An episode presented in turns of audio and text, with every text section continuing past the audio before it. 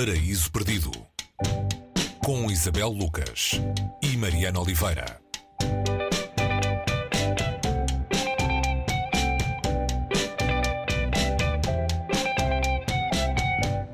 Hoje no Paraíso Perdido temos uh, um poema, não é costume trazê-los aqui ao, ao Paraíso Perdido, mas, mas este também não é um poema costumeiro. Uh, a Terra Devastada de T.S. Eliot, The Wasteland no original, uh, poema de 1922, um, um dos mais importantes e viajados do século XX, um marco grande do modernismo americano.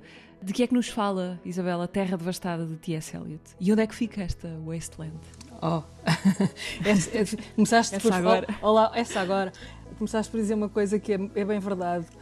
A poesia não anda muito por aqui, se calhar porque a poesia falar de poesia é mais, é mais é, se calhar é muito mais difícil do que lê-la e lê-la é, já é um apelo, já é um, já é um desafio. Mas este, este The Wasteland, ou A Terra Devastada, é um livro, é um dos mais importantes livros na, na história da poesia, como tu disseste, um marco, um marco na, na poesia eh, e, sobretudo, na, na poesia modernista foi publicado em, em 22 e já na altura o Ezra Pound, que foi um dos primeiros leitores uh, do, do, deste poema, uh, o T.S. Eliot, antes de publicar, uh, mostrou o poema ao Ezra Pound, que lhe sugeriu algumas alterações e eu gostava muito de estar presente nessa conversa, a tentar perceber que alterações é que, é que o Ezra Pound sugeriu e, e, e como é que o, o T.S. Eliot as acatou.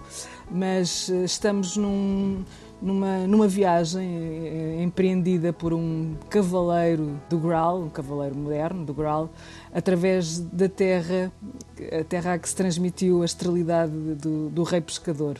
Essa viagem vai levá-lo, se ele tiver coragem, a fazer as perguntas certas. Um, e que perguntas certas são essas, não é?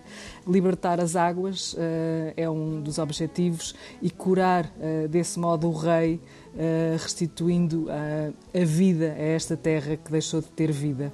Há pelo meio uma capela, uma capela perigosa da lenda, que faz parte deste itinerário do cavaleiro basicamente em termos de enredo, se assim se pode dizer, se é que há aqui um enredo neste poema, é este o enredo.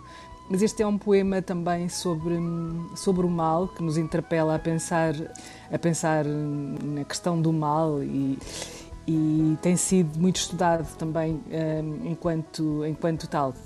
Ele concluiu, estamos a falar aqui do T.S. Eliot, que escreveu ou concluiu este poema em Lausanne, na, na Suíça, numa altura em que estava a ser, a ser hum, tratado uma espécie de depressão, ou aquilo que hoje também se, chama muito um break, como é que é? Break. Um burnout. Um burnout, isso, um burnout. Ele teve na altura um burnout, ainda não sabia, ainda não havia essa expressão, terá tido um burnout. E há uma frase muito bonita que ele eh, que persiste uh, sobre, sobre esse momento. Uh, ele a dizer: Junto às águas do Le Mans, sentei-me e chorei. Portanto, o que é que se pode dizer mais sobre, sobre uh, a, terra, a Terra devastada? É lê-lo, uh, talvez. Uh... Podemos, se calhar, factualmente, ele está dividido em cinco momentos, não é? em cinco secções. Não Exato. são bem capítulos, não podemos chamar-lhes isso uma espécie de organização de épico moderno, talvez. Exato, exato. Uh, é, e é um, é um, enquanto poema, é um, é um, poema longo, é um poema de um, que, deu, que deu um livro, não é? É, é, um livro que aparece depois do, do sucesso inicial de, de, de T.S. Eliot, logo na, na, sua estreia na poesia, com The, The Love Song of J. Alfred Prufrock e a, a, a, expectativa já, já seria grande uh, depois desse, desse poema mítico que fica hoje ainda como um dos grandes poemas da, da história da literatura.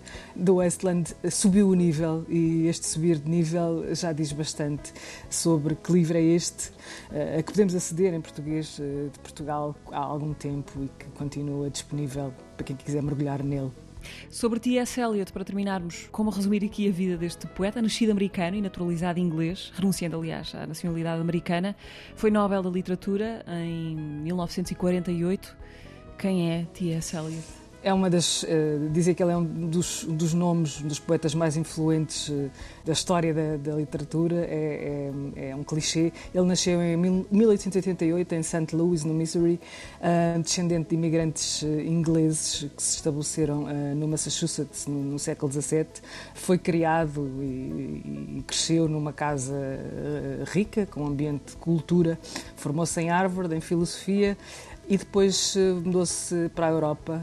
Esteve em Paris, esteve em Oxford, esteve na Alemanha, estabeleceu-se em Londres, foi professor, foi empregado bancário e nessa altura, enquanto empregado bancário, fez uma espécie de sabática onde se dedicou à escrita, à escrita da poesia e foi aí que, que se deu essa, essa tal estreia em 1915 na revista Poetry de Chicago com esse poema The Love Song of J. Alfred Prufrock.